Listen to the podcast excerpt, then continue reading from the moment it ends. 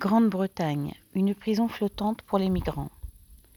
Le Premier ministre Rishi Sunak et son parti conservateur agitent depuis des mois l'épouvantail de l'immigration pour tenter de faire oublier leur échec contre la crise du coût de la vie et pour essayer de diviser les travailleurs. Dernier épisode en date dans cette sinistre série, la barge Bibi Stockholm, amarrée sur la côte sud de l'Angleterre, dans le Dorset, accueilli, entre guillemets, début août, ses premiers résidents, entre guillemets. Longue de 90 mètres et haute de 3 étages, elle devrait héberger jusqu'à 500 personnes dans ses 222 chambres.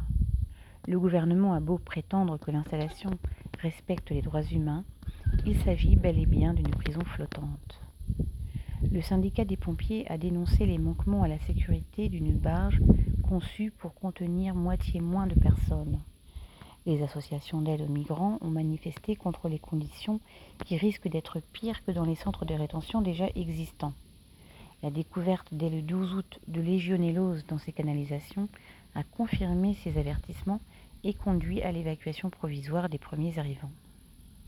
Cette inhumanité voulue est dans la continuité de la politique définie en 2012 par la ministre de l'Intérieur, la future première ministre conservatrice Theresa May. Créer un environnement hostile entre guillemets à l'immigration sous prétexte de décourager les candidats à l'immigration et surtout pour flatter les électeurs les plus sensibles à la démagogie xénophobe. Sunak a vanté ce nouveau mode d'hébergement des migrants qui coûterait trois fois moins cher aux contribuables que l'hôtel.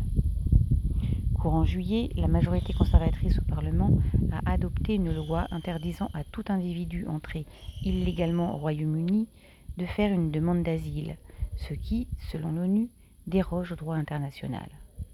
La ministre de l'Intérieur, Suella Braverman, n'ayant en revanche pas réussi à faire passer son projet d'expulsion systématique des immigrés illégaux vers le Rwanda, envisagerait désormais des déportations vers l'île de l'Ascension confetti britannique perdu au milieu de l'Atlantique Sud.